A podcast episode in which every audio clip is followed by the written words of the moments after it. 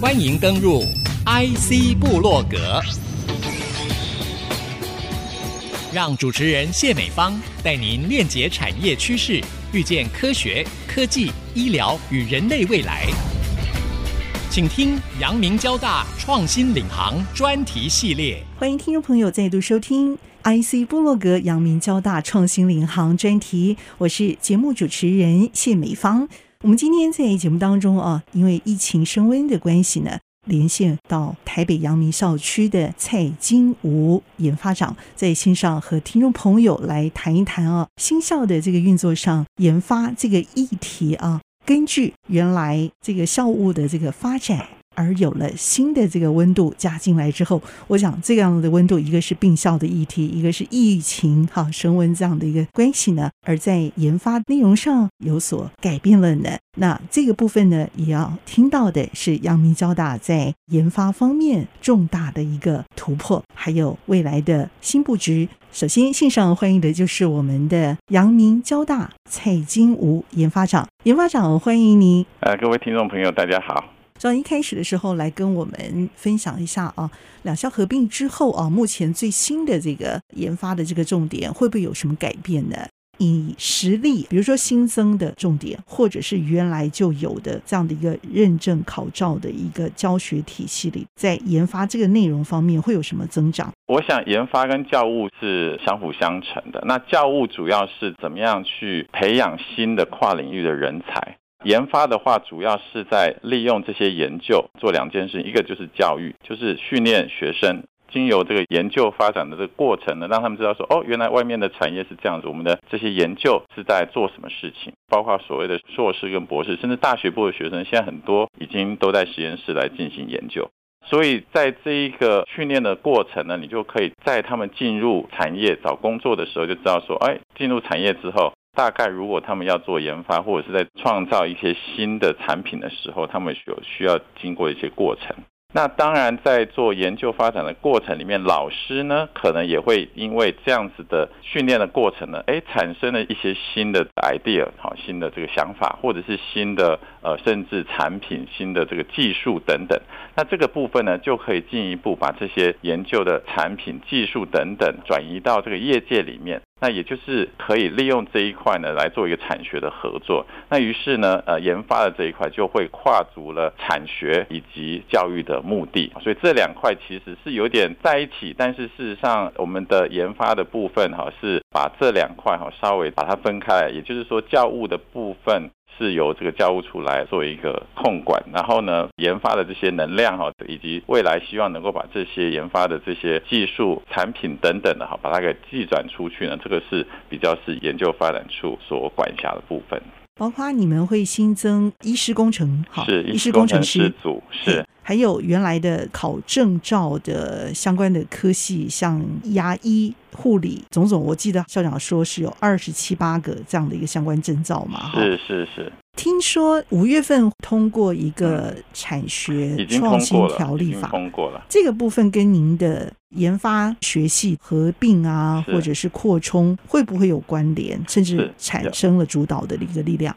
呃，没有错，在五月的时候啊，这个立法院就已经通过了所谓国家重点领域产学合作及人才培育的创新条例啊，这个简称产学创新条例。那这个条例的重点哦，就是要把一些原来在教育部里面的一些法规哈，把它给做一个松绑。那怎么说呢？这个其实对我们来说最重要的一个改变，就是未来大学可以跟企业合作来创新，创造一个学院。那这个学院是在里面做什么呢？里面其实呢，就是结合学校里面呃教师的一些研究的能量，以及这些企业界的哈，包括资金以及他们的技术，把它做个结合，拿来训练呃新一代的学生。那这一群学生呢，在他们硕博班的时候呢，就可以来进行研究。那研究什么主题呢？那当然就是希望能够研究目前跟产业直接连接的这些主题。包括一些半导体啦，包括一些资通讯产业，包括生医科技等等。那这些东西呢，他们毕业之后马上就可以为产业界所用哦，这个是最大的一个重点了。因为学校的研究的主题不见得未来他进到职场去之后呢，可以被使用，但是经由这个共创的这个学院。未来这些学生毕业之后马上就可以衔接到这个产业界上，所以这个是一个非常非常重大的一个创新。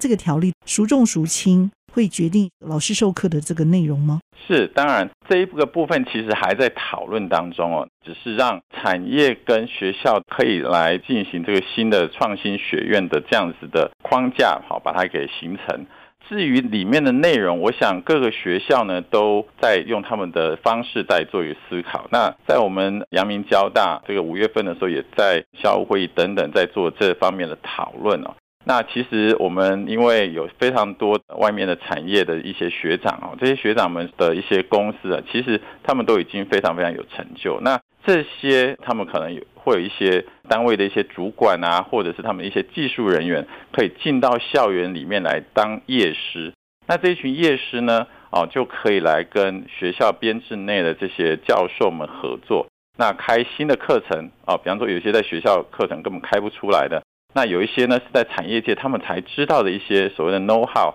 这些东西我们就可以来做新的课程的设计，也可以去让他们再做一些实习、见习等等，直接到他们的公司去呃来做见实习。所以未来我们会慢慢的哈把这一方面的这些资讯哈慢慢把它成型之后，然后呢做一个广宣。比如说像全新的医师工程师这个部分。我比较难以定义或者是想象它能够产生的这个影响力究竟会怎么样来作用，怎么样来产生？医师工程师的这一块其实是非常非常创新的，因为过去呢，医师呢他们的专业就是在看病嘛，哈。对。那即使他们做研究，一般来讲也大概是做一些比较生药哈、工位哈等等的这样子的研究。比较少跨足到资讯通讯产业，那这个资讯通讯产业其实现在因为人工智慧的一个发展，变成说医学跟资通讯突然诶有了连结，因为很多的这些医疗器材，很多的这些，比方说图形的辨识啊，好病理的辨识，好甚至生药的开发，也都可以用人工智慧的方式来进行。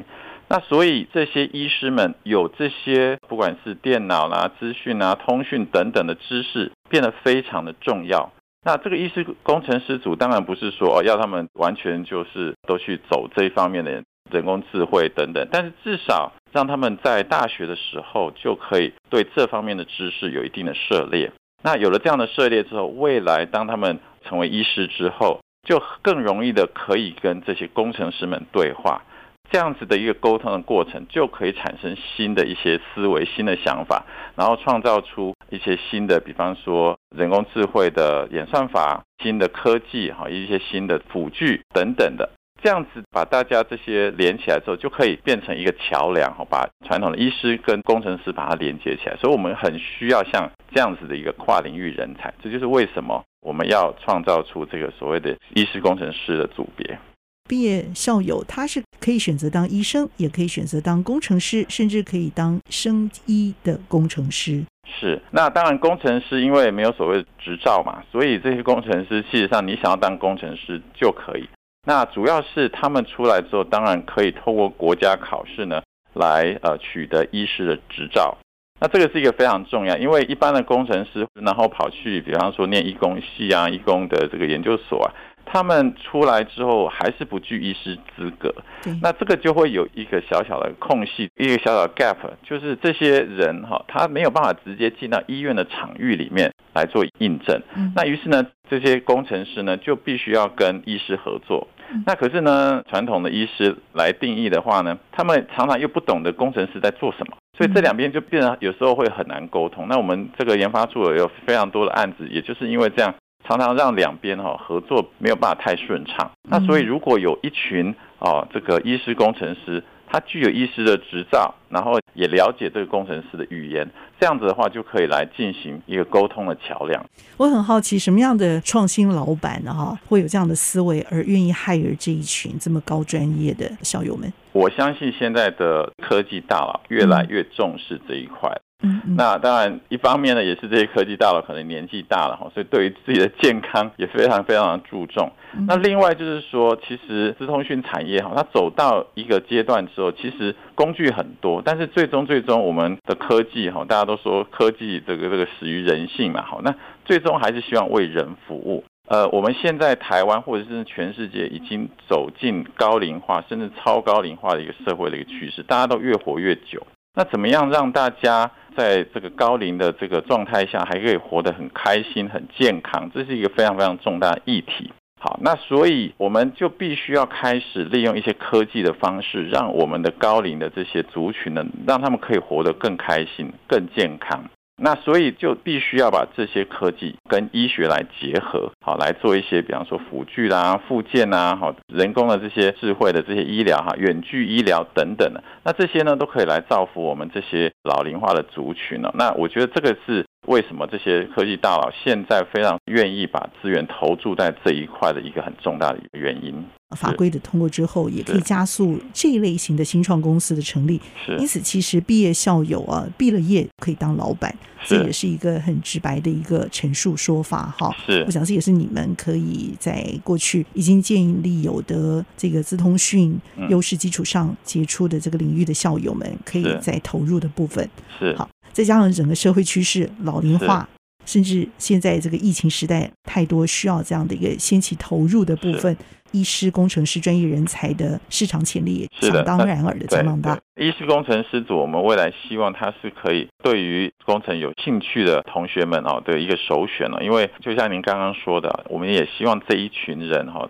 未来能够在这个生医产业界哦成为一个领头羊，成为一个龙头。那他们要创业，各式各样的人才。他他们就可以自己当老板。那事实上，这样子的例子哈，这个未来一定会慢慢的一个一个出现。希望在医师工程师这方面的学门领域有更深入的发展。那这个也是过去在台湾医学甚至我们的工程学研发史上比较没有设计过的，所以我们对这一块相当的寄予期待。哈，我们也投入这一块新的领域，那更让台湾的民众未来有机会受惠。这也是台湾的产业可以走向全世界很重要的一个舞台。所以我们也 focus 在这个原来哈两校就已经有的这些优势基础上的专业哈，甚至是跨业的这个研发的设计内容来看，我们也是下半段这个主题就定调在这里来继续分享，好不好？好，OK，我们先休息片刻，线上和您邀请分享的呢是我们的阳明交大蔡金吾研发长在线上精辟的解析。我们先休息片刻，稍后回到 IC 部落格阳明交大创新领航专题系列。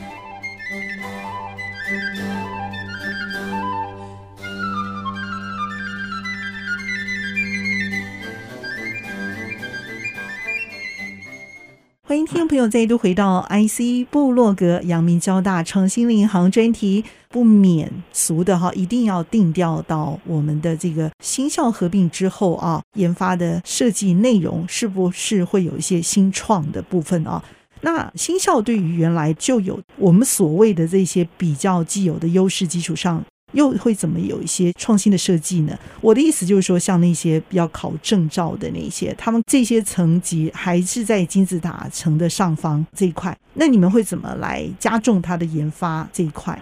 其实，在阳明大学原来的这些证照科系里面，其实有相当多的这个证照科系，其实也都具有研发的能量。比方说，我说简单的，比方说牙医，好，那牙医科学的话，其实里面有相当多的研究的东西。比方说，我们牙材的研究，最近这个牙医系哈，他们也已经跟这个原来交大的材料工程研究所哈进行相当多的交流。那你可以想见的是，哎，材料跟牙医一定是可以把它给结合起来的，因为有很多这个牙材哈是需要一些新的材料工程、新的想法哈，所以这个是一块。那另外，比方说药学，好，我们药学系也是有相当多的这些生药的这个产业哈，必须要来做研发。可以做什么事情呢？那最近呢，呃，我想阳明交大也有几个这个重要的一些突破，比方说对于 COVID-19 的这个药物开发，利用人工智慧，这个是。啊，原来交大生物科技学院的这个杨金木院长他们团队所做的这个研究，那所以大家一定没有想到，这个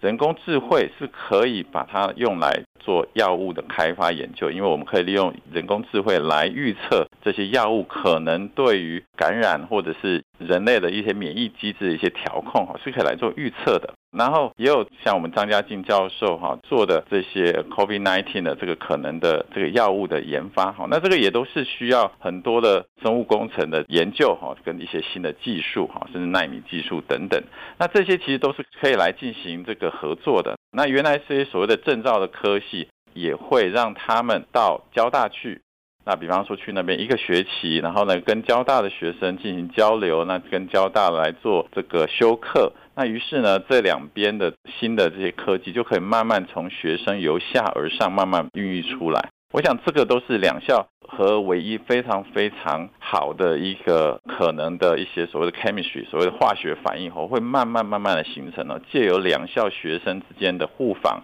的交流等等，好来形成。想当然而，我们期待这样的一个趋势能够乘风而上啊，在这样的一个产业时代的转折点上，而成为一个很重要的研发基础啊，甚至厚实的实力之后，反而更有助于未来产业聚落的形成，而且这是一个创新产业链的一个形成。是的，好，这个部分也让我相当期待的，想请问在于您有提到有关后疫情时代，我们这个时候怎么去做一些疫情相关的研究应用啊？这部分的突破应该是你们现在重中之重。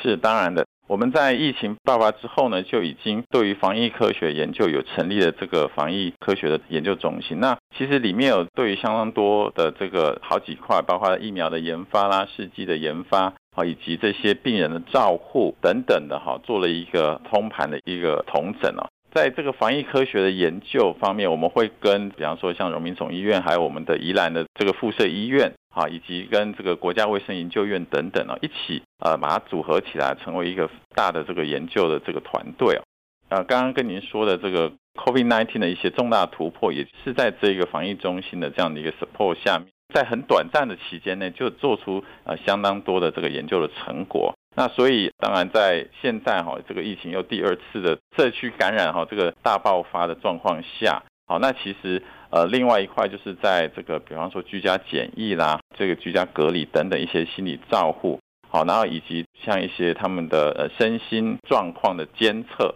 这个也都是在我们这个中心里面。好，在做这个研发的哈，那希望能够在很短的时间内，赶快把我们这个部分能够有一个成果之后，可以用在实际的场域里面啊。这个是已经我们目前都有在做的啊。我已经非常浓郁的感受到，就是疫情爆发之后啊，你们在之前就已经酝酿有的既有的基础，包括在呃生医研究领域、前瞻领域这一块。甚至在我们的资电是如何跟 AI 这个部分做一个数据的一个结合，以至于应用在这个声纹年代当中啊。虽然虽然我们现在已经没有办法在第一线上挡得住，好，可是我们可以在未来这一块领域上，因为你们这样的一个整合投入啊，是，其实这个压力来得非常非常的大，而且时间来得非常非常的快，超过我们所预期的。是。我们挡不住的情况之下，我们现在能做的这样的一个前期的跨领域研究，还有应用，我们能做什么样的一个实质的影响？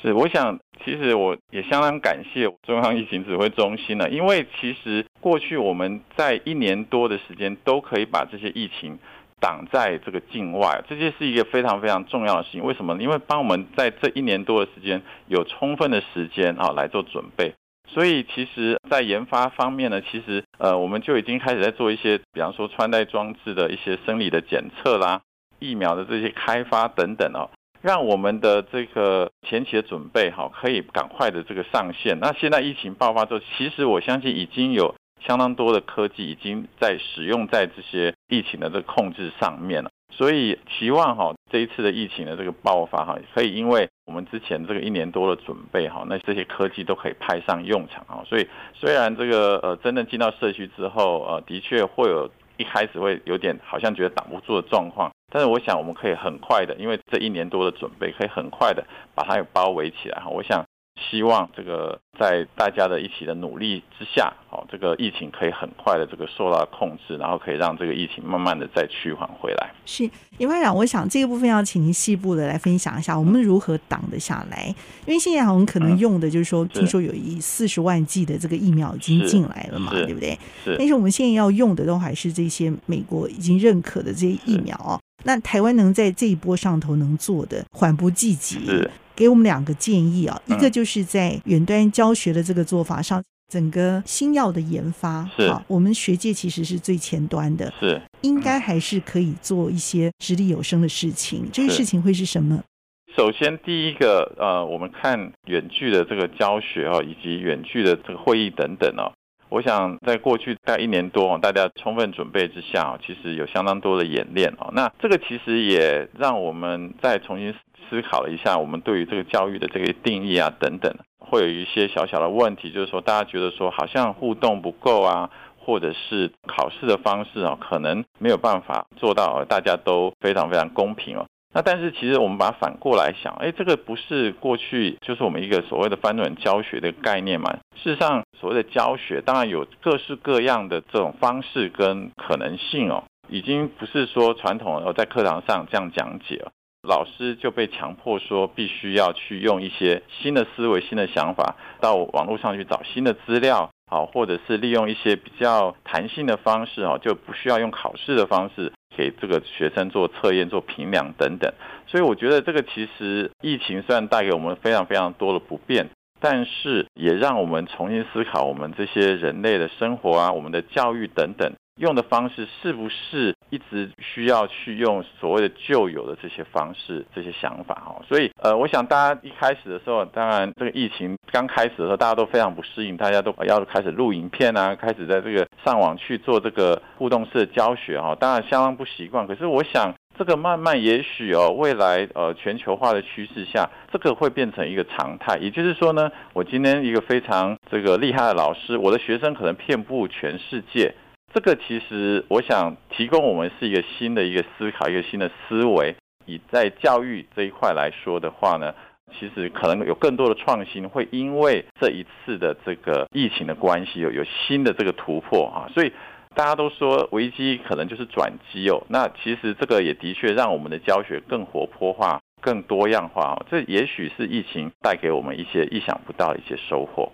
还有什么要特别强调的？这两校合校之后，是不是能够产生一些新的思维、新的想法、新的作为等等哦？那其实我觉得这两校合起来哈，真的是我想有非常非常多新的东西啊。那不只有说把阳明跟交大两个合校起来哦，比方说全世界的这个排名会往前走啊等等的。但是我觉得实质上哈，的确是有很多新的想法。两个互补的学校把它给合起来，真的是可以碰撞出新的火花。好，所以我们对于阳明交大未来校长所提的所谓的一树百货，为什么一树百货呢？希望说我们可以种一棵树之后，哎，这个可以得到非常非常多的这个不同的成果哈。这个我想在三五年之后，这个阳明交大都会慢慢的呈现出来。那我们也非常非常期待这些新的变化、新的发展。好，我们期待一树百货的成绩啊！对，现在大家的面前，其实最重要的是受惠的，好是，是我们的下一代。而且呢，我们没有办法立竿见影的这个效果啊，立即可见。要慢慢来，需要时间。所以我们说，教育真的是百年树人的工作。那这个部分不播种绝对是不行的。好，所以这件事情也让我们相对的